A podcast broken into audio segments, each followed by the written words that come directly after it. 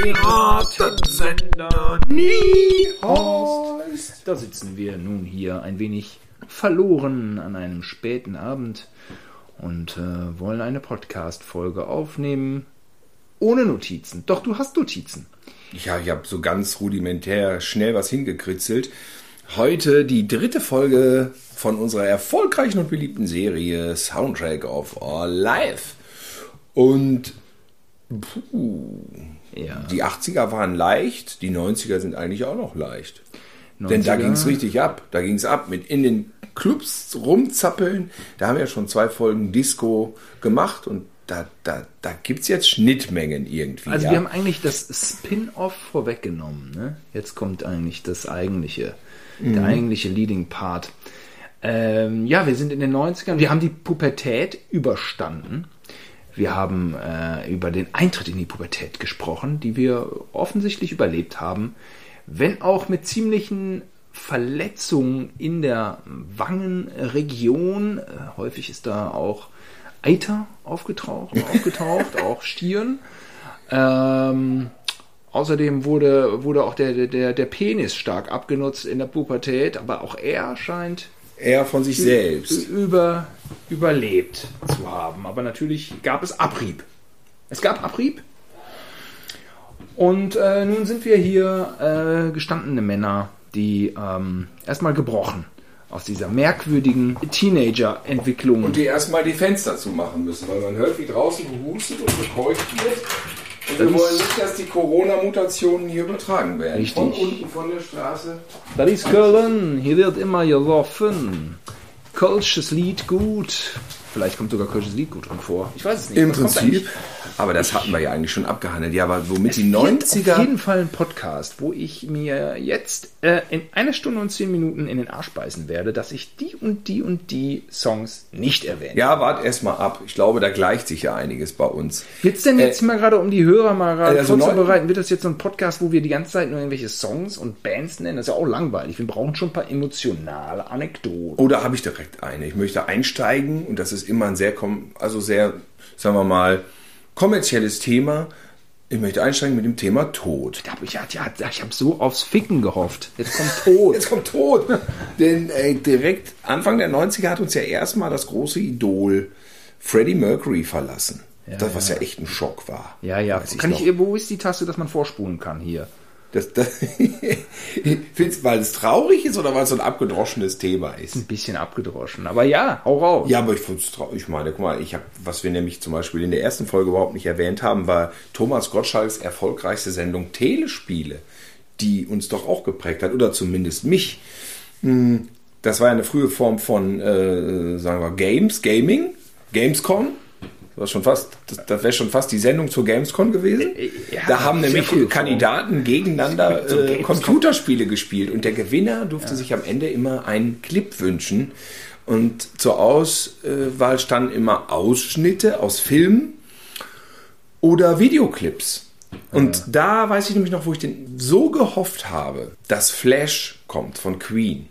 Und zwar nicht wegen dem Song selber, sondern wegen den Ausschnitten aus Flash Gordon natürlich. Weil es wurde schon angeteased, diese, diese so Spektakul, Spektakul, Spektakul, Spekta Spek Spekulatius. Spekulatius. Spektakuläre Szenen mit Raumschiffen und Motorrädern, die da durch die Luft flogen und so. Und ich, ich wusste ja, dass Flash Gordon im Kino läuft und aus irgendwelchen Gründen durfte ich wieder nicht rein, weil er ab 12 war oder so. Und ich, bitte, bitte, bitte, bitte Flash, bitte Flash. Und so war es auch der erste Queen-Song, den ich eigentlich über, überhaupt gehört habe. In Fum, fum, fum, fum, fum, fum, fum. Flash!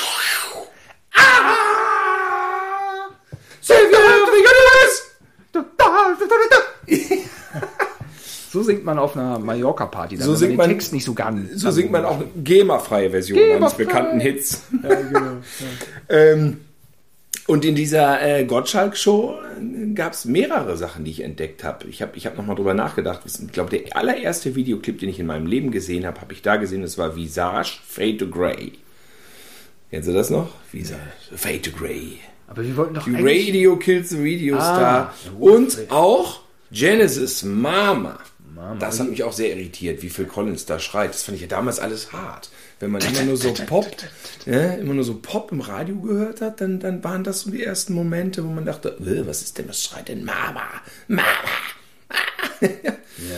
Ja, ja, ja Freddy war tot und ähm, das war dann. Wir wollten in der Zeit so ein Genau, vorgehen. Jetzt ja, gehst ich- du noch machst eine Rolle rückwärts. Ja, nein, ich, ich schließe da jetzt an. Ja, es war ein bisschen okay. ausführlich. Ich habe hab mich jetzt ein bisschen verloren.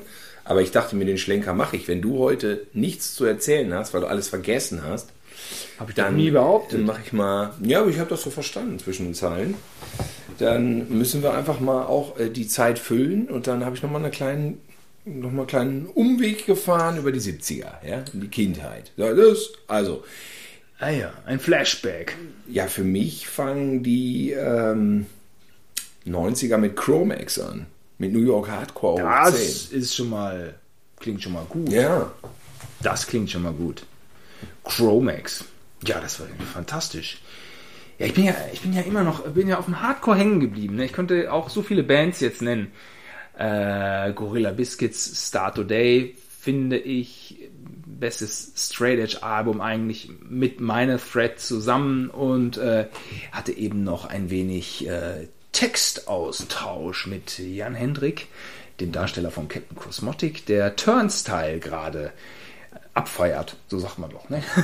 Ist eine Hardcore-Band. Hardcore-Band und äh, ja, Turnstyle ist eine geile Band. Touché Amore ist auch so eine geile moderne, aber bleiben wir bei Turnstyle. Turnstyle hat so, so Ray Capo-Momente, ne? Use of Today. Auch eine geile Band. Später Shelter, Madball habe ich mir reingezogen.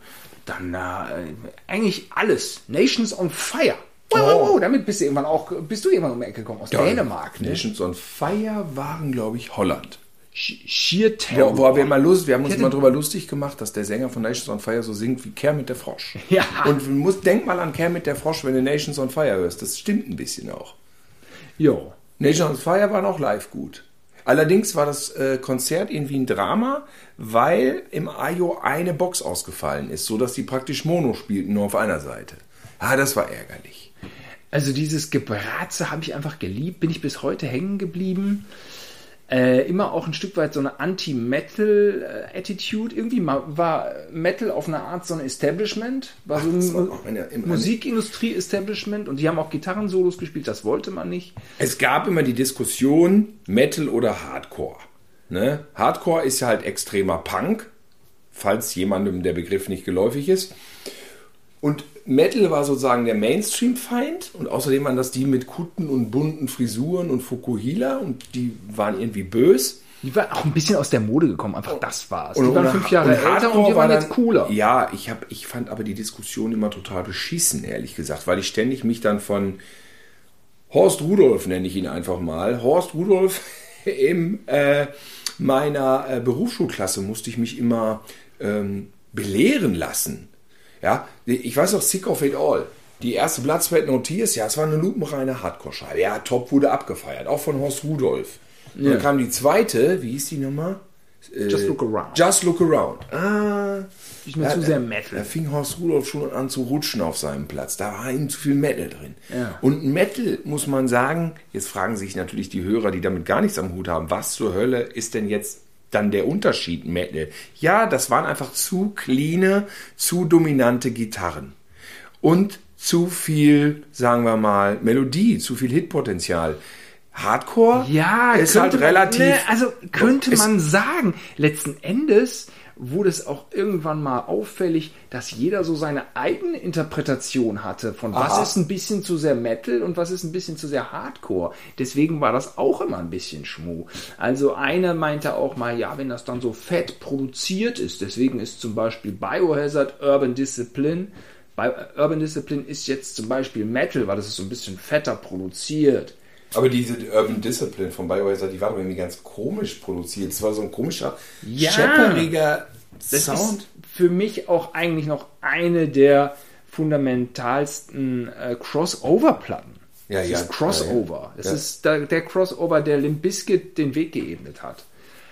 Äh, ja, der, die der sich von. Public Enemy und Anthrax von diesen Ideen gelöst hat und eigenständig war. Ja, ja. So sehe ich das eigentlich. Aber diese, diese ganze Metal, dieses das, also ich meine, Gitarren, es sind unterschiedliche Szenen. Okay. Und alles andere ist eigentlich Bullshit, finde ich. Ich weiß noch, dass Ontrop und Mike D. Äh, am Rummotzen waren. Sie fanden Slayer geil, weil Slayer hat ja schon harte Punkrock, auch Hardcore-Wurzeln in der Brachialität. Ist natürlich Thrash Metal und Thrash Metal war nicht cool. Sie fanden aber Slayer trotzdem geil, weil Tom Araya ja wirklich schreit und nicht hoch singt, la la la la la. Und dann hatte Mike D äh, sich Slayer aufgenommen auf Kassette und hatte aber die ganzen Gitarrensoli rausgeschnitten. also Songs gekürzt, ja, damit das nicht so metalmäßig ist, so dass irgendwie die Slayer-Songs nur noch so wie Hardcore waren. Äh, das ist natürlich, ist natürlich ein bisschen sch schräg. Ist ein bisschen schräg. Mike, merkst du selbst. Ne? Ich weiß, äh, Michael, Michael, genau, Bielefeld, BMX-Fahrer. Und Ja. äh, da habe ich ihn kennengelernt äh, im Parkhaus. Ne? Sehr urban alles. Ne? Wir waren BMX-Crew, Parkhaus, Uni, Bielefelder Uni. Das war schon, war schon geil. Das war schon, das war schon, das war schon ein bisschen die große weite Welt. Bielefeld, BMX-Crew, die Bielefelder BMX-Szene kennengelernt. Also, also, ihr wisst, wovon ich rede, oder? Wisst ihr alle? also, kann sich keiner reinversetzen. Aber das war damals so. Das war geil. Und äh, Michael Ontrup, der hatte diese Adidas-Schuhe an. Conductor hießen die. Dachte nur so, boah. Dann hat er einen türkisfarbenen Haro Master-Rahmen gehabt. Boah, vom Feinsten. Und ein Death Metal T-Shirt. Und ich dachte so, ja, Mann, Death Metal höre ich nicht. Das finde ich, ist für mich alles so gegrunze. Aber irgendwie finde ich es auch cool, weil es so anders ist. Und es war Anfang der 90er so, dass der ganze Freundeskreis über Bielefeld-Gütersloh so, die haben alle so krankes, irres, ultra hartes Zeug gehört. Aber gut, Napalm, das haben wir schon alle gehört, diese Harmony Corruption. Und dann gab es auch diese blaue. aber noch nicht 1991. 1991 habe ich Death Metal habe ich nichts mit anfangen können. Aber nur Tom, 90 Tom, Tom Benlager hat garantiert Death Metal gehört. Bentlages Musikgeschmack äh, hat er sich irgendwie war irgendwie fern von Gut und Böse. Also anfangs kam er ja noch mit. Ja, der hatte schon als erster eine Napalm, der ist Mütze. Napalm, der ist Bowl Thrower und der, der hat dermaßen auf die Zwölf da äh, musikmäßig experimentiert. Und äh, da war, das war, äh, da, da bin ich nicht mitgekommen. Ich war da noch, noch eine, hab doch dieses New York Hardcore-Ding erstmal noch eine ganze Weile ausgekostet. Und auch, hab auch so ein bisschen, ich war auch so ein bisschen der Meinung, Musik muss irgendwie auch so aus New York kommen. Ja, ich bin ja einfach mit Jan Hendrik. Das muss man mal sacken lassen. Was für eine dämliche Aussage. Ich hatte ja in der letzten Folge schon Gernot Schiller äh, angesprochen, meinen besten Kumpel aus Berufsschulzeiten. 89 bin ich in die Berufsschule gekommen. 89 hat er mir aufgenommen, diese DOA und Yellow Biafra Platte.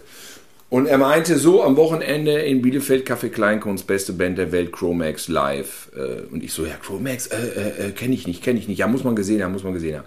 Sondern bin ich mit Jan Hendrik hin, weil Jan Hendrik dasselbe sagte, muss man gesehen haben. So, dann haben wir uns bei Jan Hendrik getroffen und haben noch ein bisschen gehört, Chromax, Best Wishes natürlich und auch die Age of Crawl, aber ich glaube, wir haben hauptsächlich Best Wishes noch gehört. Dann sind wir ins Auto gestiegen. Also ich bin gefahren auch, weil ich hatte ja dann Auto, weil ich ja immer zur Lehre gefahren bin. Dann sind wir nach ja, 90 muss es, 89 oder 90 war es. Ja, und dann zum Café Kleinkunst. Und das war so eine Art, da muss man sagen, das ist in Bielefeld-Sennestadt. Und Bielefeld-Sennestadt ist eine Trabantenstadt, wie bei Asterix. Die wurde irgendwann mal künstlich errichtet. Ne? Wurde da hingebaut. Warum? Oh Gott, jetzt hätte man sich nochmal mit der Geschichte vertraut machen müssen. Aber Bielefeld-Sennestadt ist also wirklich so eine relativ hässliche äh, Mutantenstadt. Und hat aber ein Jugendzentrum. Und das Jugendzentrum sieht auch aus wie, wie, wie ein Gemeindehaus. Also so Ja, braun ja. vertäfelt. Und da gibt es dann einfach einen großen Gemeindehaussaal, auch braun vertäfelt, wie man sich das vorstellt. Und da ist eine Bühne, wo normalerweise vielleicht auch mal Ja. Adventssingen stattgefunden Ganz kurz, hat. wir reden über Bielefeld. Aber Bielefeld-Sennestadt ist aber nicht über, Stadt, nicht über das Stadtzentrum. Nein, nein, nein, nein, nein, nein, nein, nein, wir reden über Bielefeld-Sennestadt und das ist sieben außen. Kilometer, acht Kilometer Hat vielleicht da, ist da nicht auch irgendwie ein Manöver, Army irgendwie da? Ja, das hat auch damit zu tun. Café Kleinkunst, dieses Gemeindehaus, sieht super, sah super brav aus. Man kann sich vorstellen, wie da auch ein Adventssingen oder ein Bazar einfach stattfindet, wo selbst äh, gebackene Plätzchen und äh, Christsterne dann verkauft werden in der Vorweihnachtszeit. Aber eben auch ein Hardcore-Tempel. Und es war absurd, dass dann da in diesem Saal mit der Bühne dann, dann eben dann die Hardcore-Bands spielen. Und es war wirklich extrem dort Chromax zu sehen. Es war einfach, das Licht war einfach, na klar, in erster Linie auf der Bühne an, aber es war nicht viel mehr als so ein Saallicht von oben. Und dann kamen die auf die Bühne, es war komplett ausverkauft und haben da dermaßen laut den Laden abgefackelt, dass mir Hören und Sehen verginge. Und das hat mich doch nachhaltig beeindruckt. Und ich wusste, ich muss mehr in diese Musikrichtung hören. Und da haben mir natürlich die Platten besorgt.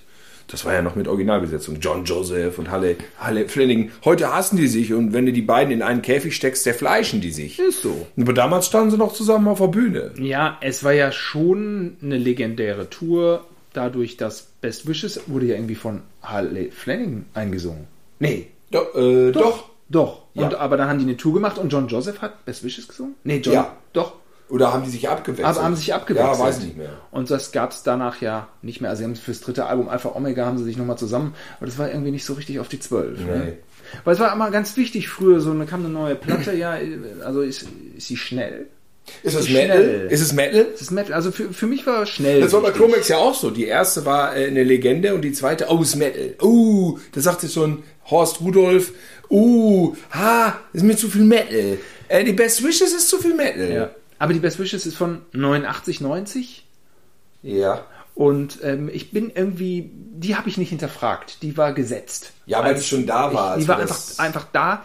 Und das ist eigentlich eine Musikphase, die ich total gerne mag. Äh, in der Zeit ist auch Leeway entstanden, Desperate Measures, auch Mhm. New York Hardcore mit einem irgendwie melodisch gitarrenlastigen, ja, meinetwegen Metal-Einschlag. Mhm. Äh, Agnostic Front, die One Voice kam drauf hin. Und die sind ja mit One Voice auch im Café Kleinkunst gewesen, da war ich ja auch. Ja, die sind mit der Platte sind sie übrigens baden gegangen. Die spielen sie gar nicht mehr live, One Voice. Echt nicht? Es ist eine meiner absoluten Lieblingsplatten. Da würde ich sagen, Soundtrack of Our Lives, die One Voice von Agnostic Front Ja, gehört unbe dazu. unbedingt. Und äh, der Aber das ist für mich die, also ich meine, ich mag diese ganzen Hardcore-Bratnummern auch von Agnostic Front, Ja, aber ich finde, One Voice ist meine Lieblingsplatte. Roger Myritt kam gerade frisch aus dem Knast. Richtig, in auf New der Tour York. davor musste der Roadie singen, oder In, wie in war New das? ne? York war der im Knast, weißt du. Weißt, verstehst du? Was, Ja. we, weißt New du? York im Knast, der Sänger. Ja. Wir standen im Café Kleinkunst und es fragten sich alle noch bis kurz vorher, ob Roger Myritt wirklich singt, ob er Einreiseerlaubnis gekriegt hat, weil auf der Tour davor hatte er irgendwie saß er im Knast oder kriegte keine Einreiseerlaubnis, weil er kriminell war. Und dann war das die Tour und alle so, ja, wird der jetzt gleich auf der Bühne sein? Und dann kam er so von rechts, da warst du auch, ne? Kam Nee. von rechts auf die Bühne gerannt und dann ging's los, alle, yeah! Und dann hat er, oh, ja, ja, ja, ja. so singt nämlich Roger Myritt. Ja. Oh,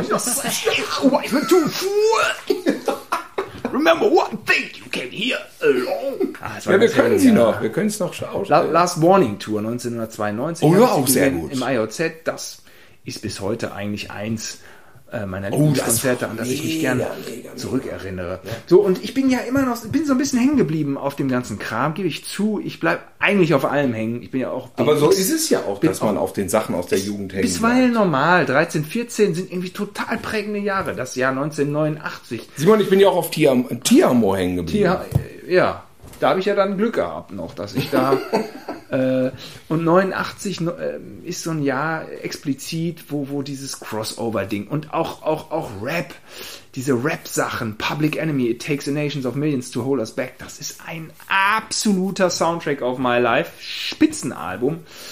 Ähm, so, und so bin ich auf diesen Hardcore-Dingern äh, hängen geblieben. Und damals war die Szene so ein bisschen so gepolt, schnell, agro, voll auf die 12, kommt erstmal so am besten an im Publikum.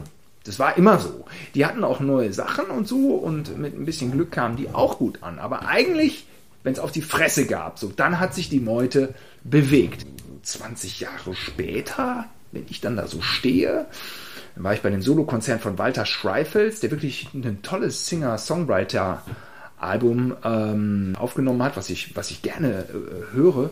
Immer noch, ist ja auch schon wieder eine Weile her. Walter Schreifels von Gorilla Biscuits hat später noch Quicksand als Indie-Band äh, gehabt und er ist einfach ein spannender Künstler, weil er eben in so zwei so Genres so total Meilensteine abgeliefert hat. Und dann war er als Singer-Songwriter da.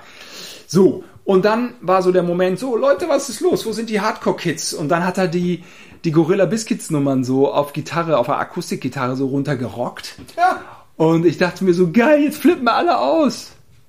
Es kannte keiner im Publikum. Wie bitte was? Keiner kannte die Nummern. Die Wie, Nummern wie, was war denn das für ein Publikum? Ja, ich kannte die Nummern.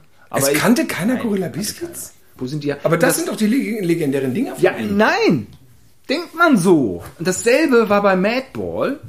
Madball habe ich auch gejubelt. Das ist der Halbbruder von Roger Myrick, den wir eben gerade schon benannt haben, der auch so ähnlich wie, ja, der ist auch als Teenager da schon im CBGBs in den New Yorker Hardcore-Clubs äh, rumgerannt und äh, ist mitgezogen und hat ins Mikrofon geächtzt und die erste Single von Madball habe ich, hab ich, kann ich heute noch auswendig. Ähm, Across Your Face und wie die ganzen äh, schmissigen Nummern da hießen und, und der war irgendwie ach, 17 oder so, weiß nicht mehr. Auch mega geil Ach, einfach, äh, egal. So, und dann haben die noch so ein richtiges, so ein richtiges Metalcore Ding da hingepflanzt, 1995, so ein richtiger Meilenstein eigentlich. Gorilla in dem Bereich. Nee, äh, Madball. Ah, Madball. Madball ja, ja, Set It Off und haben dann so weitergemacht. So, aber das Set It Off ist Wahnsinn und auch, ich fand das letzte Album auch geil, bin ich auch aufs Konzert gegangen. Es gibt einen Mainstream-Film, der mit äh, Madball anfängt. Joe's Apartment das war irgendwie so eine Ami-Komödie und so Joe und seine Kakerlaken irgendwie in der Wohnung, irgendwie sowas. Und dann siehst du so Schnittbilder von New York City und dann kommt der Song New York City von Matt Ball im Vorspann, ah. direkt Peng. Und dann lief der mal Viertel nach acht bei äh, Pro 7 und boom, Matt Ball. Ach, die haben auch ein paar das war fett. Millionen, äh, millionenfach geklickte äh, Dinger bei YouTube. Ist schon eine, ist schon eine geile Indie-Band, sage ich jetzt mal. So, also, ich stehe da im SO36 und äh, Freddy Christian stellt auch wieder hier die Frage. So, wo sind die Hardcore-Kids? Across your face. Nee, kannte keiner. Bitte was? Nein, die alten Hardcore-Nummern, die waren nicht mehr da. Die Leute saßen auf und zu. Ich war da, ich, ich hatte. Das gibt es doch nicht. Ich war gefühlt der Einzige, der dann die Nummern. Aber ich stürme dann natürlich auch nicht vorne in die Meute und hau mir die, die Knochen ein. Ne? Aber äh, Dun, dun, dun, dun, dun, dun, dun. Don't tell me you're better. It was in the 80s. To me, you're always a quitter from day one. Just as you proved me right in the long run. No longer you were the crown. so gehen die. Ja, und das kennt dann keiner. Nö, ich kann es alles auswendig. Ich kann jedes Wort. Aber, aber es war trotzdem gut gefüllt. Es war rappelvoll und die haben so Metalcore-Lieder von 2004, 2005, 2007 abgefeiert, die ich noch nie gehört hatte. Ach, das gibt's doch. Und dabei da, und ich dachte aber, ich bin hier der Spitzenfan, der Top-Fan, wie es immer bei Facebook steht, mit diesen Diamanten. So fühlte ich mich da. Da kannst du mal sehen. Songs, die ich nicht kannte von Madball. Ich habe das so rauf und runter. Egal. Ja, aber das, das rafft man nicht. Ähm, genauso wie ähm, meine liebe Freundin, Ex-Freundin, äh, totaler Fan von Muse war und mir dann tausend Lieder von Muse vorgespielt hat. Auch super schön, geil. Wir waren auch im Konzert, super geil. Und ich sage, aber wie heißt denn dieser erste Hit von denen? Und sie so, was meinst du, was meinst du mit ersten Hit? Ich so, da gibt es doch diesen einen, diesen ersten Hit. Ja, das weiß ich nicht, das weiß ich nicht. Und dann, er ja, die hat doch früher so ein ganz schräges Ding. Und dann habe ich das irgendwie, jetzt, ich weiß jetzt den Titel nicht mehr, aber es war tatsächlich ein Song von der ersten Platte von Muse, wo damals immer äh, der Videoclip lief, wo ich schon dachte, hier dieser Matthew Bellamy, der war so dünn früher, der war so super dünn. Ich dachte, was ist das für ein Gruseltyp, ne? Es war irgendwie ja ein bisschen irritierend und diesen Song fand ich so dermaßen geil. Und sie kannte den einfach nicht, weil sie dann eben mit Platte zwei oder drei erst eingestiegen war. So ist das. Und dieser Song wurde auch auf dem Konzert nicht gespielt, den kannte gar keiner mehr. Das so verrauscht die Zeit. Ja, und du ja. denkst so, das muss doch der sein, der dann als Zugabe kommt und das ist doch das Ding, wo alle durchdrehen. Nee, das waren dann ganz andere Lieder, die ich gar nicht kannte. Ja, so ist das dann. Ne? Ja, komisch. Gibt es einen anderen Begriff dafür äh, als alt werden? Würde mich ja, jetzt äh, freuen. Gibt es da irgendeinen Euphemismus für? Ich sage es. Ich nenne es Top-Fan. Es ist das Leben als Ich nenne es einfach äh, Fachmann der Popkultur. Fachmann der, ich nenne es Top-Fan mit Diamant. Man kennt die alten Sachen eben auch, weil man Ahnung hat. So vielleicht.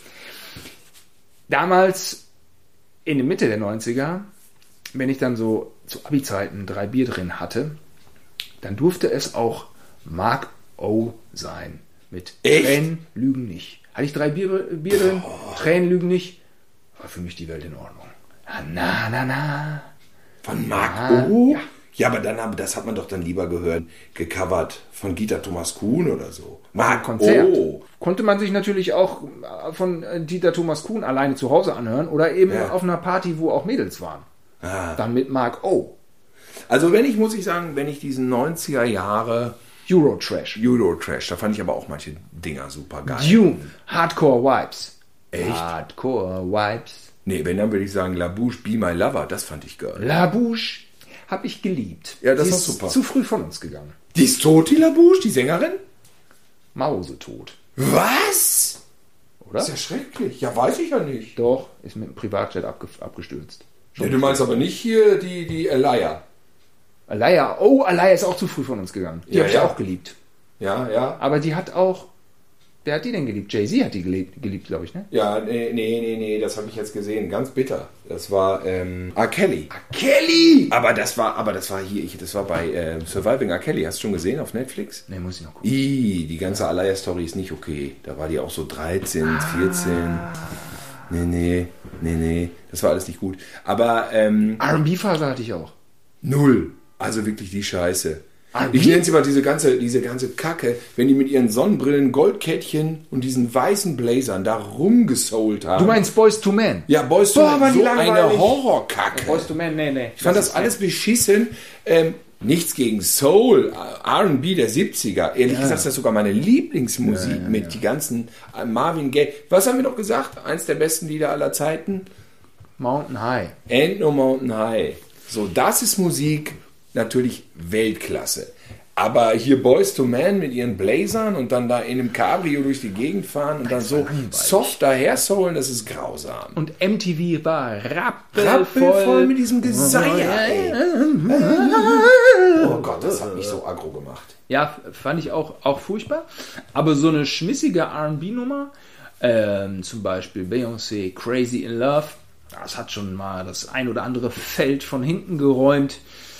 Und ich fand auch alles gut von Pharrell. Pharrell hat ja auch so eine Rockader, aber auch Hip-Hop, aber auch Melode. Hab ich Aber das war alles später schon, reingezogen. Jay-Z, ja, späte 90er, frühe Mitte. Wir sind noch genau, wir sind noch in der Mitte der 90er. Meine Abi-Zeit. Ja, mir fällt noch ein, Oder- von davor Guns N' Roses, Appetite for Destruction.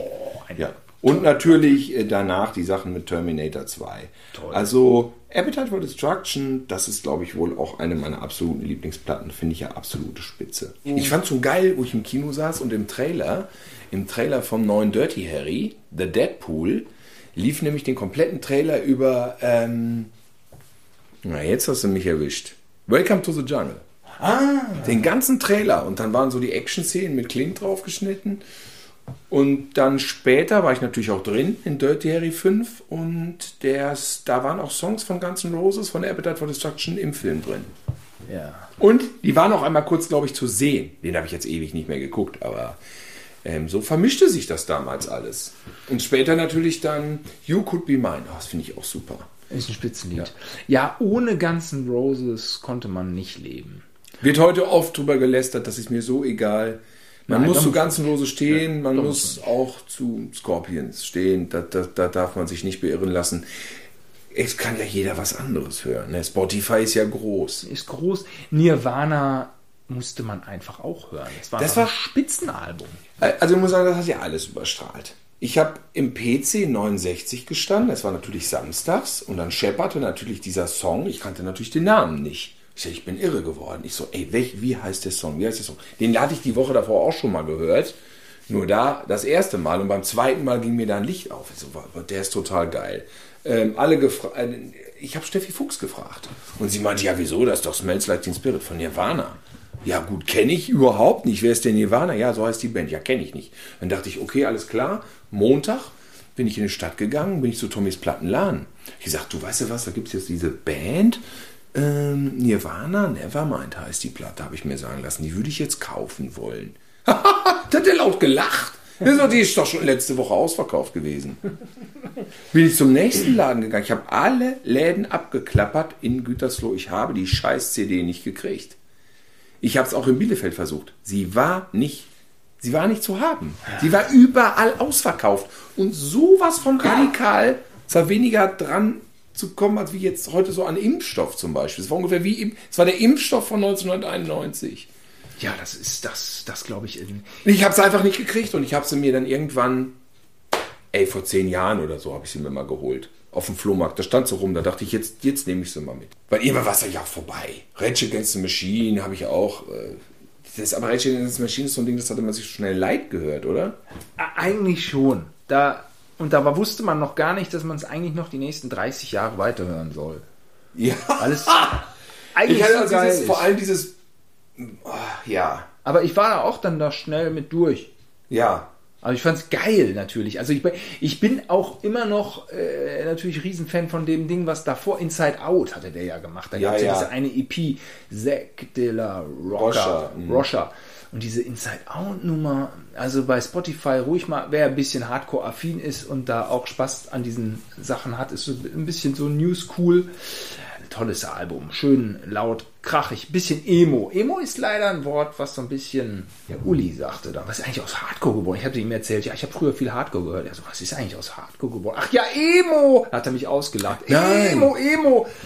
Ja, Emo hat so einen leichten peinlich. Aber ist E- Emo nicht auch schon wieder zehn Jahre her? Waren, ja, waren so geschminkte Teenies, die sich geritzt haben. Das war natürlich ein bisschen peinlich, das gebe ich, gebe ich zu, aber. Ich denn kann ja was sagen, was bei Hardcore wesentlich war und was früher auch kritisiert wurde. So, ist bei den Bands Stage Diving erlaubt. Bei den coolen Bands war Stage Diving erlaubt und bei denen, wo es nicht erlaubt war, oh, das war schon eher so der, der alte Mainstream so, ne? Gut, Motorhead, da war es nicht erlaubt, da haben sich die Leute zu Tode geprügelt und sind gestorben und waren alle eine Woche lang komplett taub, weil es eine Stunde lang eine Tortur war.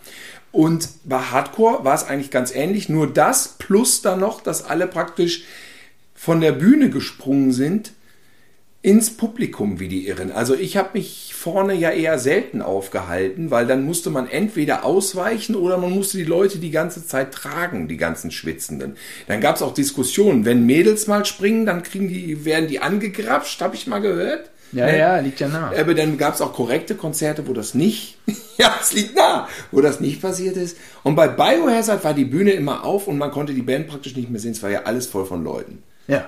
Nicht? Und ähm, bei Thumb, hier bei Jan Hendrik ja auch, das war ja unglaublich. Unser bester Kumpel Jan Hendrik, der den Captain Cosmotic spielt, der hatte da eine Band, Thumb, und hat auch eigentlich Crossover gemacht. Und die Konzerte waren auch, also das war bestialisch abgegangen, ist das. Unglaublich. Also wenn die auf der Bühne standen, alter Schwede. Ich stand ja auf der Bühne und habe die Konzerte gefilmt, weil wir wollten ja einen Videoclip machen. Und dann äh, war ich bei den ersten 20, 30 Konzerten dabei und habe mit meiner High-8-Kamera von der Seite immer so mitgedreht. Und dann haben wir später in, erst bei uns im Wohnzimmer und bei mir, nee, bei mir im Zimmer haben wir einen Videoclip geschnitten auf dem Videorekorder. War die ganze Band da und wir haben dann so Schnitt für Schnitt, Pause, Play-Taste, haben wir das gemacht. Und dann hat, haben die bei der EMI gesagt, Peter Burz hat es gesagt. Peter Burz kommt vom Metal. Er hat gesungen bei der Band Steeler. Ja, wir, wir, Aber bei- wir, wir verlieren uns hier in Details. Aber bei Burzen hat er nicht gesungen. Bei Burzum hat er nicht gesungen, nein. Black Metal, auch interessant. Nee, dann hat Peter Burz gesagt, ja, dann schneidet jetzt mal einen richtigen äh, Clip zusammen. Und das haben wir dann gemacht, das war ganz interessant. Ähm, haben wir so in einem richtigen Schnittstudio mit einer richtigen Cutterin gesessen. Tatsächlich alle, die ganze Band hat daneben gesessen und der Cutterin gesagt, was sie machen soll. Oh Gott, wenn ich mir das jetzt vorstelle, ist ja total absurd. Ich weiß auch gar nicht, warum ich, ich war ja offiziell irgendwie so eine Art Regisseur für den Clip. Aber das war auch Quatsch eigentlich, dass ich dabei war. Ich meine, es war eine geile Zeit. Wir haben im Hotel gepennt, es wurde von der EMI bezahlt. Und äh, Ja, so ein bisschen, so ein bisschen Doku immer, ne? Hast du ja. ja, das war ein dokumentarischer Clip, Haunted, Ja. zu dem Song Haunted. Und dann, wo der dann Premiere auf Viva hatte, in so einer Nils Bokelberg-Sendung, ah, das war schon, muss ich sagen, Wahnsinn, da- dass das erste Mal von, von mir so, ja, von mir, ja gut, geschnitten hatten wir den alle zusammen, aber dass dann da so ein Videoclip im Fernsehen lief, war krass. Na klar. Das war Ja, krass. die hatten ja einen Major Deal, Thumb. Und äh, vielleicht ein paar von euch können sich an den Schriftzug erinnern. Also ja, ja. äh, die erste Platte weiß ich jetzt gerade auch nicht mehr so. Die zweite war- ist sehr, Exposure. sehr gut gewesen. Exposure. Zweite war sehr, total super. Sehr gute Platte. Äh, klar, so vom Sound Engineering ist es nicht mehr so ganz zeitgemäß. Das mag sein, aber von, von, von den Songs. Totales Hitpotenzial. Macht total Sinn, da mal einmal vorbei zu skippen. Also äh, haben sie echt einen Meilenstein gesetzt, finde ich, für die so deutsche äh, Alternative-Kultur. Also für mich jedenfalls. Für mich war es immer eine schöne Flucht mitzufahren, dann tatsächlich zum ersten Mal diese ganze vermeintlich coole Arie mitzuerleben, so Backstage bei Rock am Ring und dann rannte einem auch mal so ein Rockstar vor der Nase her. Super Das krasseste war, wo Janni meinte, aber das habe ich glaube ich schon mal erzählt, ne? da bin ich doch gerade gefeuert worden. Ich, das habe ich glaube ich auf jeden Fall erzählt in so einem Podcast Arbeit. Ich wurde gefeuert in fucking Halle, in dieser scheiß Druckerei. Ja, ja, ja. Und dann hat Janni gesagt, ja, dann komm doch mit nach, komm doch mit nach Köln. Wir fahren super doch jetzt, wir geil. spielen als Vorband zu Foo Fighters in, im E-Werk, also in, in einem echt kleinen Club. Und das war natürlich geil. Dann haben wir da gesessen mit den Foo Fighters so auf dem Sofa. Die hatten aber ihr extra Catering. Die waren natürlich, jetzt muss man dazu sagen, Und ich meine, das war Dave Grohl und dann ging der da ja, lang, ja, ja. der von Nirvana. Es war schon irre. Ähm, aber die Foo Fighters hatten dann zu der Zeit vermutlich einen gar nicht mal so viel besseren Chart-Einstieg als das zweite Album von Thump. Die Nee, waren das auch so. sein, ja. Ne, wenn, das, das lässt sich natürlich alles nicht so richtig vergleichen, so, ne? Aber, ähm, aber wenn man es an so einem Ding ausmacht, dann wird einem schon bewusst, dass das. Ich habe das nicht so richtig gecheckt von, von Gütersloh aus. Ich habe viel, ich habe viel nicht gecheckt in meinem Leben. Jetzt ist es anders. Heutzutage verstehe ich alles. Alles, jeden komplexen.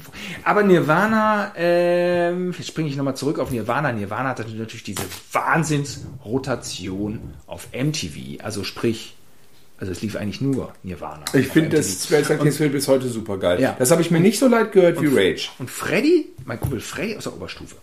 Ähm, übrigens bei Thump war ja auch ähm, mein Kumpel Steffen. Bis heute mein, mein Kumpel Steffen, der, der Schlagzeuger dabei. Also wir waren alle so ein bisschen miteinander verbandelt. Tolle Sache. Äh, klar, äh, so die Locals aus Gütersloh. Freddy, der hatte immer den heißen Scheiß von MTV parat. Der kam auch an mit Hang on the Pump von Cypress Hill und so. Und, und diese ganzen Sachen habe ich alle immer über Freddy so mitgekriegt, weil ähm, MTV in, in Niehorst nicht ausgestrahlt wurde. so ist es nun mal. Und ähm, ja, ähm, genau, die Nirvana Power Rotation auf irgendeiner Party war dann so klar, das ist der Song des Abends. Das ist, das ist der Song. Wir freuten uns eigentlich nur auf den Moment, wenn Nirvana gespielt wurde. Und neben mir saß Nils, den kannte ich noch von früher aus der Grundschule, der war so ein bisschen ruhig. Ja, er saß da, er war ruhig. Ich weiß nicht, freute er sich auch auf Nirvana? Keine Ahnung. Ich guckte hin und wieder so rüber. Er war immer noch ruhig. Vielleicht, er war eigentlich nie so der Typ, der viel redet. Dann guckte ich irgendwann rüber und sah den bis heute längsten Kotzestrahl meines Lebens. er kotzte in den Partykeller. Ich behaupte, an die drei Meter flog die Kotze von jetzt auf gleich. Die Kinder vom Bahnhof Gütersloh. Ja, an dem Tag, an dem Nirvana kam. ich weiß noch, einer, der hieß, ich nenne ihn mal Michael. Der hatte sich in der alten Weberei so besoffen und dann saß, ich meine, die alte Weberei war ja immer sowieso jeden Freitag komplett kaputtgeschlagen nach den Partys immer. War ja basic. die, zurück, Rolle rückwärts in die 80er. die, die, ist das, nee, das ist kein 80er, ich würde sagen 90er, Anfang 90er. Wie er da, äh, der Michael, wie der da saß auf seinem Stuhl und kotzte und kotzte. Also er saß praktisch, hatte äh, den Kopf in seinen Armen und guckte praktisch auf den Boden und kotzte die ganze Zeit. Und die Lache sickerte fast auf Knöchelhöhe um seine Schuhe rum und er kotzte immer weiter. Es war aber so, dass es damals keinen gekümmert hat, der saß da halt. Übrigens, kotzte warst du mit bei Hammerhead eigentlich? Hammer, aber ich kannte einen Doch. Hammer. Ein Hammerhead-Typ war später mein Kollege bei Viva. Aber den kannte ich. Ja, aber der Sänger ist ja hier, der wohnt ja hier in Nippes. Achso. Hammerhead, da, da bin ich einfach mitgefahren und dann haben die gespielt, das war in, in Oerlinghausen, bei Öckermann, im JZ Oerlinghausen. Und dann äh, war schon so, aber das ist eine schlimme Punkband. Und dann war es so, dass die, das, also ich hatte, mein erster Eindruck war so Glatzen-Punks ohne Zähne, war mein Eindruck. Ich glaube, das stimmt heute nicht mehr ganz, aber es war, also sie hatten ein interessantes Erscheinungsbild und dann musste der, dann ist der Bassist, der Bassist ist einfach weggegangen. So. Also der ist so weggegangen von der Bühne, beziehungsweise da gab es gar keine Bühne, es war im JZ, die spielten auf, auf ebener Erde mit dem Publikum. Und der ging dann einfach so weg und hinter der, hinter der Band, also hinter der Bühne wäre schön, nein, hinter der Band war eine Tür. Und da ging der raus aus der Tür, also der hörte auch auf zu spielen und kotzte dann da. Während des Liedes. Die anderen spielten einfach alle weiter. Ja. Und der Schlagzeuger hat das später ein paar Lieder später auch gemacht. Da hörte das Schlagzeug einfach auf mit dem Song, dann ging der raus. Ich glaube, der hat aber nur gepisst. Also da dachte, ich, das ist nicht schlecht, dachte ich. Das ist nicht schlecht. Das, Das- kann man machen. Das ist eine Steigerung. Ist ja, auf so jeden so eine richtig harte Punkband ist. ein- Poison Ivy haben wir verpasst. Poison, also dieses Abliefern, das habe ich auch nie hingekriegt. Also wenn ich gekotzt habe, war die Party vorbei. Ja, ich check das auch nicht. Du kannst doch nicht danach nicht wiederkommen, dir so eine Gitarre umschneiden oder Bass oder was und dann einfach weiterspielen. Ne, Also wirklich, ich bewundere diese Menschen. das hat Dieter auch gemacht. Der hat sich den Finger in den Hals gesteckt, hat gekotzt und dann hat er weitergesoffen. Er hat sogar extra gekotzt, um danach weiterzusaufen. Und, und Jan hat auf Dietes Party gekotzt, dann direkt die Wodkaflasche an den Hals und ist danach noch nach Bielefeld getrennt. Oh Gott! Und Bielefeld Oh ist, diese, das ist diese eine große Stadt, die äh, Von Gütersloh das, aus das, groß das, ist. Äh, Berlin in OWL ist das. Es gab ja auch immer dann diese, diese Hitlisten damals von den Supersongs. Nirvana lief, dann kam in der Regel Face No More oder Rage von Face No More.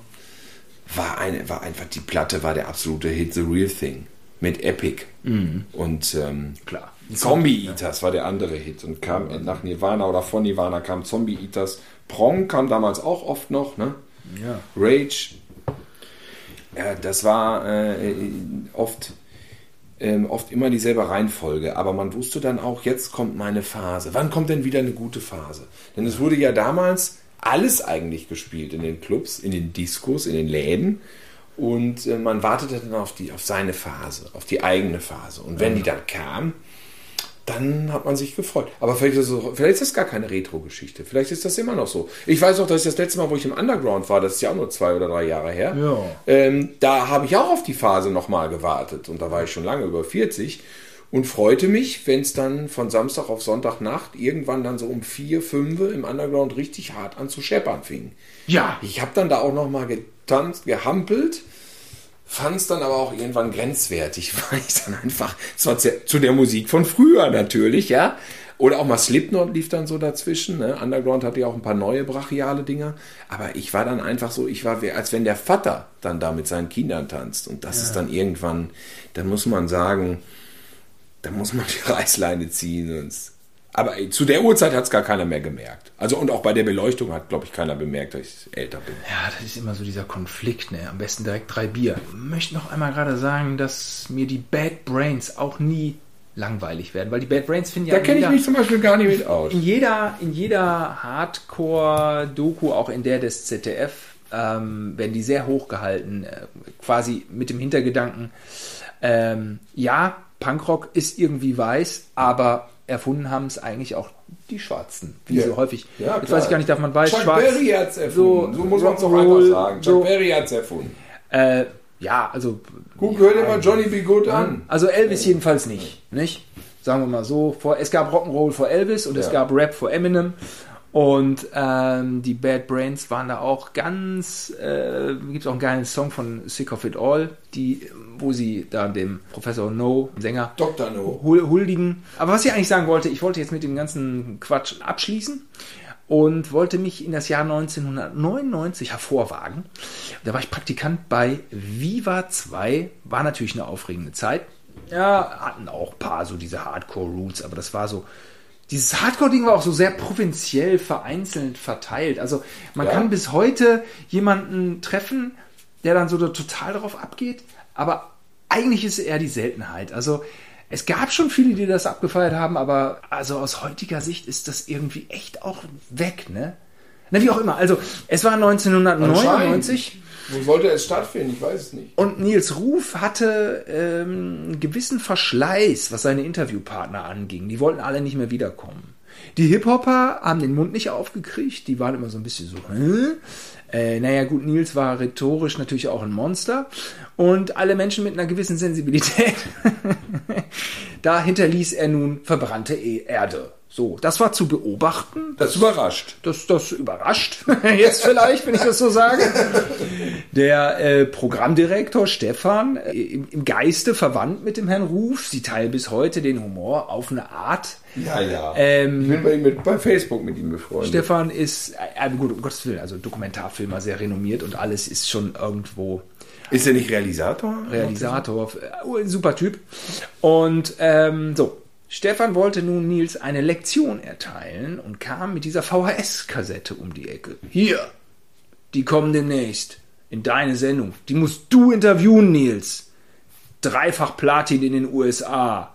Spielte das Tape ab und es waren neun Männer mit Blaumännern auf der Bühne und machten alles kaputt. Und es war, wir wüssten nicht, was ist das jetzt? Und, und Markus Meske, der eigentlich mehr so in diese Muse-Richtung, der kannte, hatte auch diese Hardcore-Roots, Ja. aber er war doch ein bisschen mehr in dieser Muse-Rock-Richtung dann unterwegs.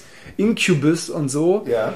Äh, äh, Nils und ich, wir war, saßen vor der Glotze und wir waren fassungslos, weil wir es alle so geil fanden. Und naja, das war Slipknot dann. Das Zeitalter von Slipknot wurde eingeleitet und die haben alles gemischt. Drum and Bass, äh, Death Metal auch. Death viel. Metal, Grindcore, äh, Lärm. Crossover, Einstürze New Metal. Neubauten eigentlich auch.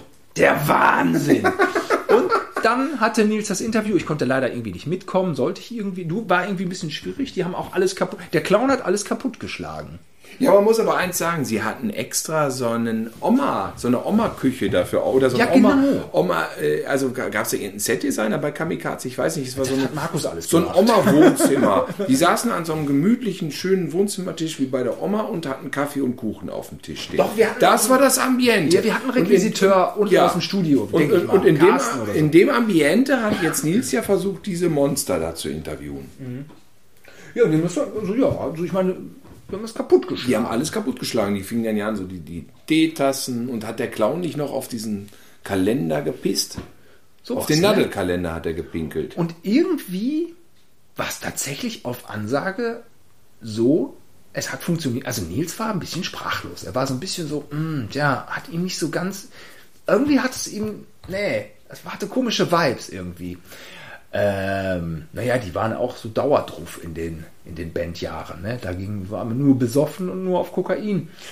Ja, schwierig.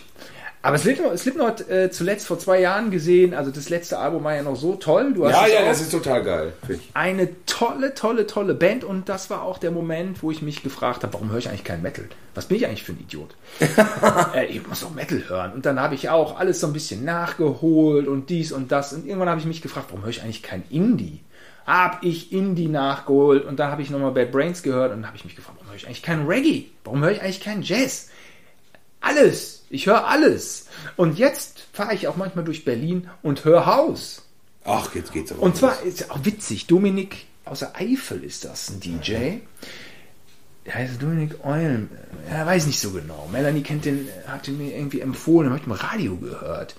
Der ist ja DJ und Vogelkundler. Hoch. Ornithologe. Dann gibt es so Interviews mit dem, da erzählt er die ganze, ja, jetzt kommen wir, ja, der und der Fink, da, wir warten ja schon, der hat jetzt hier die Zeit, der muss ja eigentlich fortfliegen. Erzählt er die ganze Zeit von, von Vögeln, das ist eine ganz schräge, schräge Geschichte. Und, So. dann, und dann geht er ins Studio und macht Musik.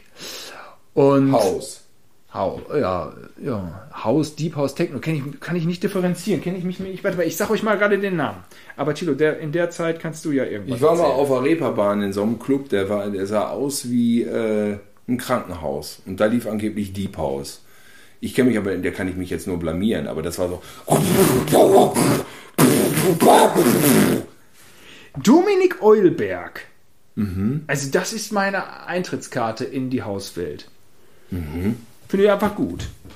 Tanz der Moleküle, ein Spitzensong. Oh ja, den finde ich auch gut. Kennst du? Ja. Tanz der Moleküle? Nee, aber da hätte ich jetzt gedacht, Nein, Tanz der Glühwürmchen. ich wollte gerade sagen, weil das ist doch Mia. Stimmt, stimmt. Ja, die finde ich gut. Also bis heute arbeite ich eigentlich daran, weil, weil, weißt du, Tilo, wir haben auch gleich wieder die Stunde voll und ich will ja auch irgendwie so ein bisschen so ein Resümee und, und irgendwie will ich auch, ähm, Aber ich Also- will noch weiter quatschen. ja, das machen wir auch. Aber ich wollte noch sagen, dass es einfach Sinn macht, sich für alles zu öffnen, weil jedes Genre bietet einem was. Hat Auch was für bieten. Da wird es auch Nummern geben, die Ja, einem ja, ja, das gefallen. ich nicht, ich weiß. Ja, man ist immer so stimmungsgeladen. Klar, dann ist man agro beim Autofahren und dann hört man also so, so ein Napalm-Death. Also Napalm-Death ist ja auch eine Spitzenband, muss man sagen. Oder die alten Sachen von Entombed hier im Death Metal-Bereich. Entombed Toll. habe ich nie gesehen, aber Na- Napalm Death mehrfach und ich weiß noch, dass beim letzten Kon oder Vorvoll, keine Ahnung, es war in Bielefeld im Forum, habe ich sie einmal gesehen. Und da hatten die an sich einen brillanten, geilen, glasklaren Sound mit ihrem Lärm. Und dann war eine Box kaputt. Die hat immer gemacht. Und es war unglaublich, wie, wie schön filigran dieser Lärm vom Napalm Death sein kann und wie störend dann so ein Störgeräusch in dieser Box sein kann. Lärm im Lärm. Und das hat wirklich genervt. Und dann haben die unterbrochen für eine Viertelstunde und haben den Fehler behoben und danach weitergespielt. Und es war viel besser. Es war nicht mehr so ein Lärm, weißt du? Was war denn dein erstes Konzert? Über Hip Hop Jam gab es damals mit Too Strong. Auch eine Too geile, Strong, ja. geile Habe ich Rap-Band. gefilmt, habe ich auf der Bühne gestanden und Ah, gefilmt. aus Dortmund, die waren auch, die waren auch eine geile Power. Ver verfolge ich auch bis heute. Ich muss, äh, ja, mein Konzert, ich glaube, es war Zeltinger und es war auch in der Weberei. Ich glaube, Jürgen Zeltinger. Zeltinger. Ja, äh, der auch live ganz weit weg von Kölschrock war. Es war auch brachialer Punk. Das, also, ich weiß, dass das erste Konzert, was ich gesehen habe, das war bei uns in der Stadthalle in Gütersloh. Und da lief, da spielte, glaube ich, es war eine Schülerband und die hieß irgendwie wie Schools, Schools Out oder das wäre ja ein Song von Alice Cooper, ne? Ja. Ich weiß nicht mehr, irgendwie sowas. Und das war das erste Mal, dass ich ein großes laut. Ich habe es als groß und schrecklich laut in Erinnerung. Es war wahrscheinlich total Pillepalle. Es war nämlich so eine Jugendparty nachmittags mit auch Luftballon und allem. Und ähm, ich fand nur die Welt des Konzertes äh, da irgendwie irritierend. Da war ich vielleicht sieben oder acht. Und da waren wir mit Mama irgendwie. Und ich dachte nur, boah, was ist da denn da? Das ist so, so, eine, so, das so schemenhafte Erinnerungen. Aber das Jugendkulturing hatte da so ein paar Sachen. Hm, Ich kann gar nicht genau sagen, was das erste war. Mein erstes, äh, dieses hier, so AJZ und so, war Killing Time. Echt? Aber der Sänger war, glaube ich, ein anderer, ne? Das Killing Time Konzert war so ein bisschen Das weiß ich nicht mehr. Ja, die hatten aber nur eine Platte, die eine halbe Stunde ging. Brightside. Brightside, genau. Ich glaube, also Seldinger kann ich nur, konnte ich damals nur empfohlen, der, ich glaube, der Gitarrist ist auch schon tot. Ah, egal, das ist Musikerlatein. Und dann war ich auch schon ziemlich schnell bei äh, Pink Floyd im Müngersdorfer Stadion, wo wir dann so, so hingefahren sind und dann das Konzert und mit den fliegenden Schweinen und diesem Kreis. Ich glaube, das war 89. Das war, glaube ich, das, das war auf jeden Fall das erste richtig große. Krass. Ein Jahr später Stones. Aber ähm, ja, Pink Floyd war geil. Als das Konzert zu Ende war, mussten wir dann noch bis 5 Uhr morgens auf unseren Zug warten und haben dann so in der Weltstadt Köln, die wir ja damals noch gar nicht so gut kannten, haben wir dann so die ganze Nacht sozusagen irgendwie über die Bühne gebracht Oh, mit rumlaufen. Ja, und weil das, das war ja so ein Giga-Riesenkonzert und die ganze Stadt war voll von Leuten, die bei dem Pink Floyd-Konzert waren. Und die haben alle geschlafen. Also die haben vorm Dom geschlafen, die ganzen Bänke waren belegt. Der Bahnhof sah aus wie nach einem Atomunfall. Überall Leute am Pennen, in den Schließfächern Leute am Pennen. Auf, vorm Dom auf der Platte am Pennen. Überall. Ja, die ganze Stadt voll mit Leuten von dem Konzert. Geil. Die dann irgendwie nach Hause mussten. Das war schon abgefahren. War ja auch im Sommer, war super geil. Extra Züge fuhren dann dahin. Und liebe Leute, die Gosi-Ones wären ja nicht die Gosi-Ones, wenn sie nicht dieses super geile Besatzungsradio gehabt hätten. BFBS. BFBS und wir waren der Popkultur immer einen Sprung voraus. Also euch. Ihr denkt, ihr wart cool, aber wir hatten BFBS und wir waren euch immer um eine Nasenlänge im Voraus. Ja, weil wir die Besatzer vor der Haustür hatten. Und äh, also, diese Geschichte möchte ich auch mal noch womöglich abschließen, dass ihr nicht mehr von diesem Sender eh und je hören werdet. Äh, und zwar, da war einmal so eine Nummer eins. Ich dachte, was ist das für ein geiler Song? Und es war Natasha Bedingfield. Wer war das denn nochmal? Ah ja, okay. Ja. I love you, I love you, I love you. So, Ja. und dann, jetzt fällt mir auf, ist die Anekdote echt ein bisschen schwach. Ich habe angerufen bei dem Radio. Ich habe angerufen, ich habe gefragt, was ist das für ein Song? Ja. Ein freundlicher, englischsprachiger Mensch abgehoben und hat gesagt, Natasha Bedingfield, das ist die neue Nummer 1. Ja. Und das war's. Das war die Anekdote. Ich habe bei BFBS Hey! Das ist ja ein Kracher. ist ein Kracher. Was ist hier noch mit New York Hardcore? Sick of It All. Ich glaube, ich habe keine Band öfter gesehen als die.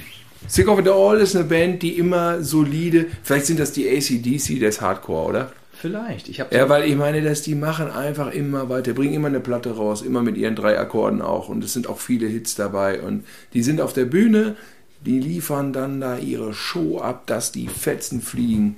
Integrity, Simon. Ja, das war auch laut, ne? Ich finde, jetzt gibt es auch, das ist noch so ein kleiner Unterpunkt, Bands mit einer Story. Die Story bei Integrity war, weißt du noch, was die Story bei Integrity war? Der Sänger schaut so krass aus, bis er Blut kotzt. Ja. Nach jedem Konzert muss er Blut spucken und sein Kehlkopf, der hätte sich schon gespalten, hat man gesagt. Ah. Ja, äh, also bei dem Konzert, was ich gesehen habe, kann ich bestätigen. Er hat wirklich abartig geschrien. Ob das Sinn macht, sich so zu zerstören? Konzert war aber mega geil. Ja, war, war, war Wie, das, wie ging das nochmal an? Milcha! Ja. Bom, bom, bom. Auf jeden Fall top. Face Humor, kennst du die Story noch? Nee. Mike Patton zieht sich die Hose runter und zieht die Arschbacken auseinander. Und dann? Konnte man ihm ins Arschloch gucken. Hat er auch gemacht. Und war das ein interessanter ein, ein Ich Anblick? weiß nicht mehr. Ich fand es nur krass, dass er es wirklich macht. Hat er wirklich gemacht? Ja, hat er wirklich gemacht. das hat er gemacht. Turbo Negro, die Story? Äh, Rakete in den Arsch wird angezogen. Genau. Auch gemacht. Dem habe ich, Hake ich auch mal ab. dem Hat er ich auch mehrfach beigewohnt. Und die Band ist angeblich schwul, ist aber angeblich komplett hetero. Hat sich mal geoutet. Sie wollten ähm, auffallen. Ich glaube, das haben wir letztens irgendwann schon erzählt. Sie wollten einfach auffallen. Und die Story bei Danzig, die habe ich letztens auch erzählt, Danzig, ne? Dass Danzig angeblich Angst hat, dass er zu klein ist und dass es deswegen ähm, Markierungen gibt auf der Bühne, dass die anderen Musiker ihm nicht zu nahe kommen, dass nicht so auffällt, dass er so klein ist. Das macht Sinn. Und da habe ich aber beim Konzert habe ich immer so oben versucht, auf die Bühne zu gucken, ob diese, ob diese Linien da sind. Aber die PC-Bühne war damals, das war zu hoch, ich konnte das nicht abchecken. Okay. Aber Peter Steele hat ihn nicht begleitet mit der, auf der Gitarre. Nein. Wahrscheinlich waren die anderen Musiker auch nicht so viel größer als Genau. er. Motorhead, lauteste Band, kann man definitiv sagen, ist Fakt. Und zweitlauteste Band Helmet. Ja? Auch fürchterlich. Ah ja. Das war auch. Und Kassierer, weißt du das auch noch? Herr Kassierer ist ja auch. Es hat, es hat, die haben mehrere, die haben ja mehrere äh, Show-Elemente. Ja, ja. Ja, ich habe Wölfi auch mal nackt gesehen. Klar. Also, der eine Show-Effekt ist, dass Nikolai Sonnenscheiße sich bückt und der Bruder von Wolfgang Wendland ihm mit dem Handschuh in den Arsch packt, mit dem Finger in den Arsch packt. Dann rauszieht, den Handschuh abstreift von der Hand und ins Publikum schmeißt. Das ist auf jeden Fall bisher immer so gewesen, wenn ich die Kassierer live gesehen habe. Angeblich ja auch die einzige Band, wo die Leute anziehen, anziehen brüllen.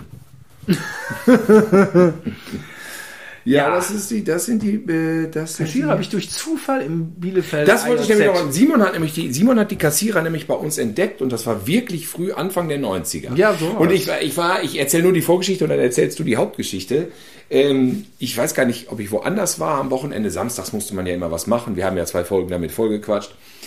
Ich war sonst wo und Simon war im AJO. AJO ist, wir haben das schon erklärt, AJZ, Arbeiterjugendzentrum Bielefeld. Es ist ein echt kleiner, verrotteter, schöner Club, wo damals nur Gebrate abgefeiert wurde auf der Bühne. Also wirklich alle Extrembands spielten da. Ich weiß gar nicht, wie es heute ist. Ob es das noch gibt oder ob sowas da überhaupt noch stattfindet. Jedenfalls, Simon war im AJO und hatte gesehen, Also, dass ich im Ajo war und du nicht, das war eine etwas atypische Situation. äh, so, ich, zufällig. Und ich habe aber direkt gemerkt, okay, das ist irgendwie, glaube ich, lustig. Ich habe aber den Humor nicht direkt verstanden. Aber sie erzählten was von der riesigen Schlauchkatze im Universum oder, äh, also mein Glied ist zu groß, haben sie, glaube ich, auch schon gespielt. Fand ich sehr direkt. Äh, musste aber dann doch am nächsten Tag dann ein kleines bisschen sch- schon auch kichern darüber. Ne, du hast das so erzählt, wie, wie, wie letztens in unserer Sendung Splatter. Statt Splatter-Szenen hast du einfach Liedtexte von den Kassierern mir die ganze Zeit zitiert. Ach, Sex mit dem Sozialarbeiter hast du mir zum Beispiel zitiert. weißt du, was die gesungen haben? Ich spritze ihm in den Bart, das bringt ihn so richtig in Fahrt. Und dann hast du mir so diese Texte zitiert. Ach, guck. Ja, ja. Konnte ich mir die merken? Ja, so ein paar konntest du dir merken. Scheinbar. Das war, Scheinbar waren diese Texte warst sehr begeistert. Und du hast auch erzählt, dass Wölfi direkt nackt war. Die Kassierer, die sind, die sind gut, ne? Ich bin mal, hab den Fehler gemacht in Köln, dass ich mit Taxi aufs Kassiererkonzert gefahren bin. Und Wo war da der Fehler? Ja, ich weiß auch nicht. Ich bin direkt in so einem Punk-Elend aus dem Taxi gestiegen. Da dachte ich so, ah, das ist mir jetzt auch zu viel Gefälle hier. Nächstes Mal fährst du du besser mit dem Amlang hingefahren. Man das Fahrrad genommen, du. Irgendwie, da fühlt man sich doch direkt, man will ja auch immer so ein bisschen sich eingrooven und so, aber da war, das war, hatte ich den Eindruck, oh, oh, was hast du jetzt für ein Standing hier? Ja, haben wir jetzt eigentlich so Soundtrack of Our Life? Wir sind völlig abgekommen vom Thema wieder. Ne? Wir haben jetzt alles so zum Thema wir Musik. Wir sind in diese, der Punkgosse. Diese ganzen, in der Punkgosse und die ganzen, wir wollten doch eigentlich unsere besten Platten aller Zeiten aufzählen. Ja, das haben wir nicht hingekriegt. Ich habe hier noch so stehen, so die, die Ärzte, die Nummer 13. Die Ärzte, die Platte 13, die fand ich unglaublich geil. Und von Turbo Negro Apocalypse Dudes. Boah! Poison Idea. Poison Idea Fear the, Dark, Feel the Darkness. Toll. Poison Idea war schon, das hat mich schon geschockt, wenn ich so in dieses Booklet reingeguckt habe, wo dann diese Typen da auf der Bühne waren und alle so am Bluten übers Gesicht. Verstören. Das muss die, muss die härteste Band, der, also das ist auf jeden Fall. Ja, ja, ja, ja. ja Fugazi habe ich mal live gesehen, der hat überhaupt keine Hits gespielt. Waiting Room. Nee? Nein, hat einfach keine Hits gespielt. Dann hieß es immer so, Fugazi ist eine korrekte Band, der hat immer nur ganz wenig Eintritt. Ian McKay. Ne? Ja. Und ähm, war auch, glaube ich, nur 8 Mark. Und dafür aber keine Hits gespielt. Eins, Repeater. Ja, das, das war's. Alles andere kannte ich nicht. Dafür gefiel man sich so in dieser Pose wie, das habe ich nicht nötig, ich muss hier keine bekannten Lieder. Und dann, also das war irgendwie eine meiner größten Enttäuschungen, muss ich sagen. Das fand ich echt armselig. Ja, wir, wir, wir feiern hier so ein bisschen den, den Hardcore ab und ähm, naja, das ist das, das ist jetzt euer Problem. Das schreibe ich dann am besten später auch in die Beschreibung. Heute ein bisschen speziell. Ja. Special Interest. Ich habe mal einmal, ich war auf so einem Weaker Thans Konzert. Meine Freundin, meine damalige, äh, schleppte mich damit hin im Stollwerk. So ein bisschen so eine äh, anspruchsvolle Hardcore-Band, bisschen so New School.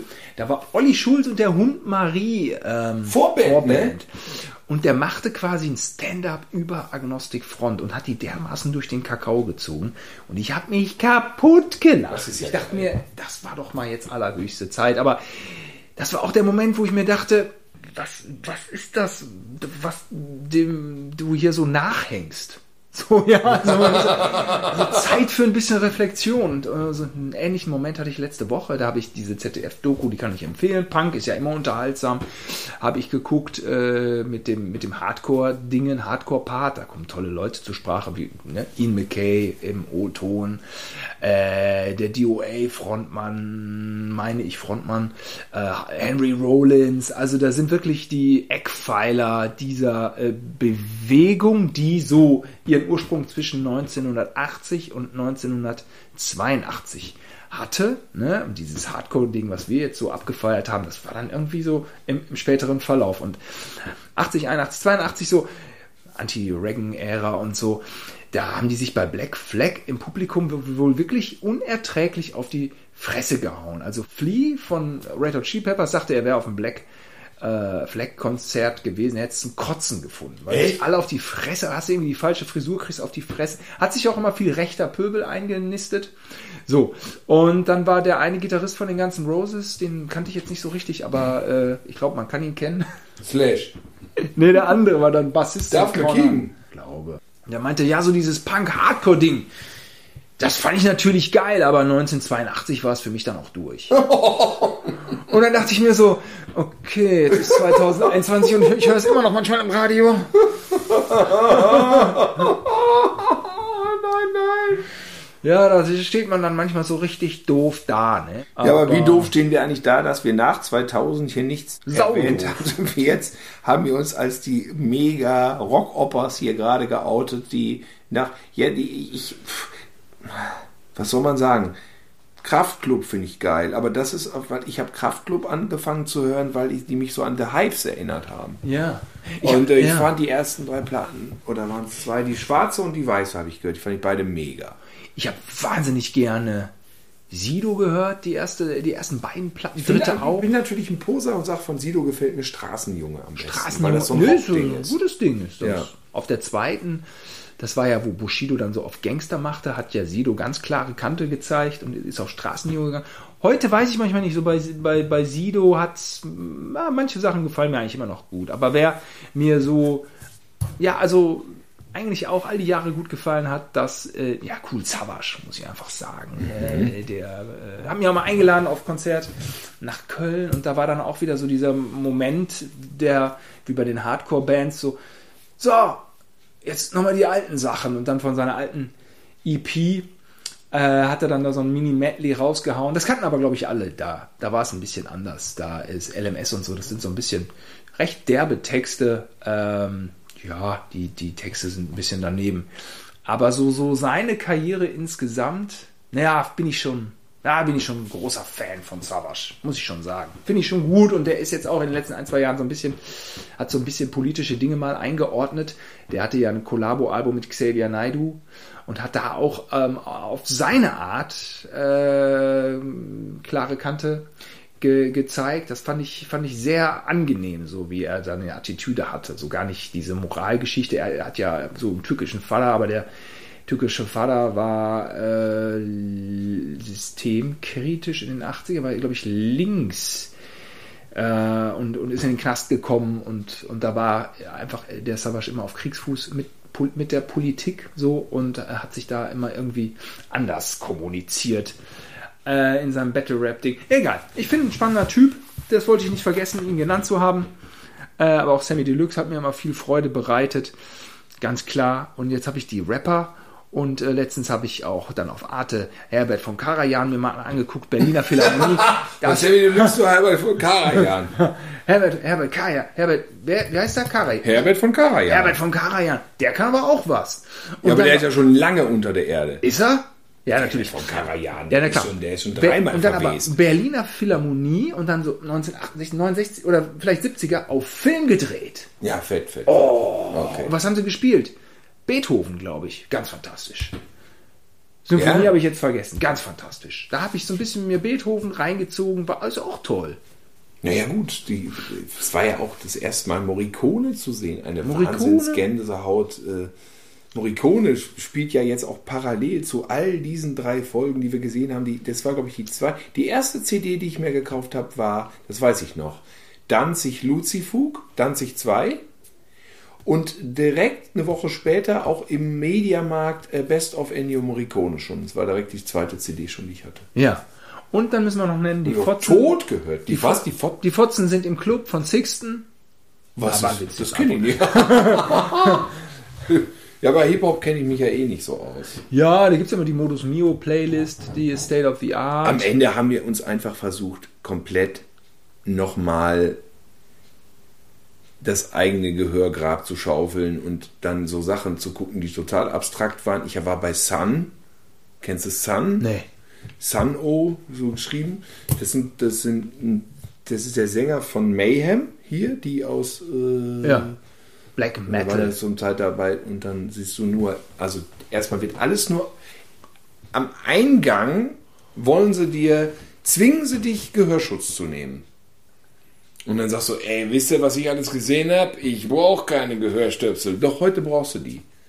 Oh, okay, komme ich nicht. Sonst kommst du hier nicht rein. Du kommst hier nur mit Oropaxe rein. Da dachte ich schon, uiuiui, die machen aber eine Welle. Dann da drin gestanden, und dann blasen die den ganzen Laden voll mit Nebel, dass du gar nichts mehr siehst. Und dann kommen die auf die Bühne und dann siehst du so ein paar Spitzen, weil die haben alle so Mönchskutten an. Aber in cool, nicht so wie im Karneval in Köln mit dem peinlichen Kostüm. Und dann, dann ist das Drone Doom. Es gibt kein Schlagzeug. Und ein Ton geht praktisch eine Minute. Es geht ja so. waber, waber, waber. Ein Song geht dann 25 Minuten.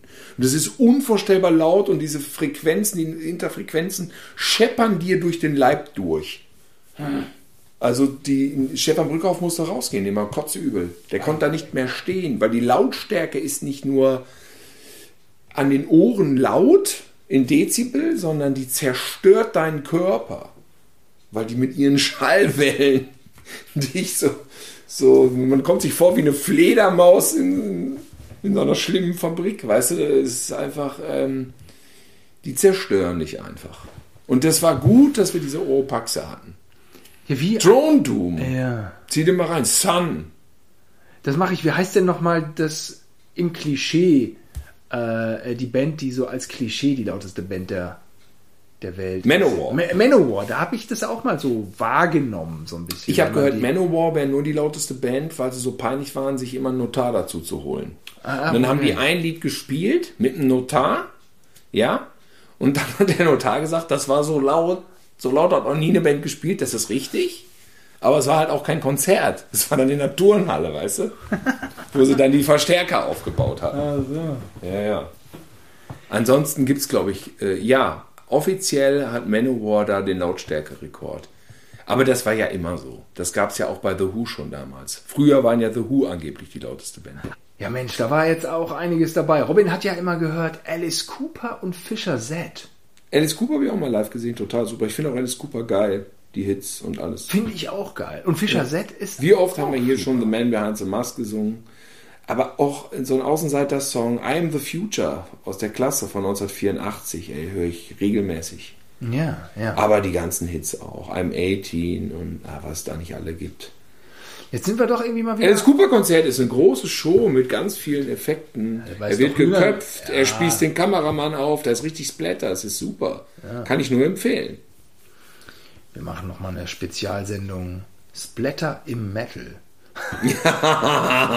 um unsere Hörerschar zu halbieren. Wir zersplittern unsere. Hörerschar. Wir halbieren sie. Heute war es ein bisschen speziell. Ähm, wir machen, letzten- aber ich glaube, wir müssen irgendwann nochmal Soundtrack of Our Life, äh, The New School Era aufnehmen, wo wir nochmal uns wirklich überlegen, was haben wir eigentlich von 2000 bis 2020 gehört. Denn das ist ja peinlich. Ich habe schon noch immer neue Sachen gehört, aber Der, der letzte verbliebene Hörer da draußen wird diese Episode erfahren. Aber es ist ein Spiel. Wer wird der letzte Hörer sein? Wer hält so lang durch? das ist die Frage. Ja, liebe Leute, dann kommen wir zum Ende. Ich werde jetzt mir einen Handschuh überstülpen, den schiebe ich mir dann schiebe ich mir in die Hand. In den Arsch In den. Arsch. Und, Und dann, dann schmeiße ich Simon, dann ohrfeige ich Simon mit dem Handschuh hinterher. Das ist jetzt noch der Plan Ja. für heute Abend. Okay. Bis bald. Auf Wiedersehen. Tschüss.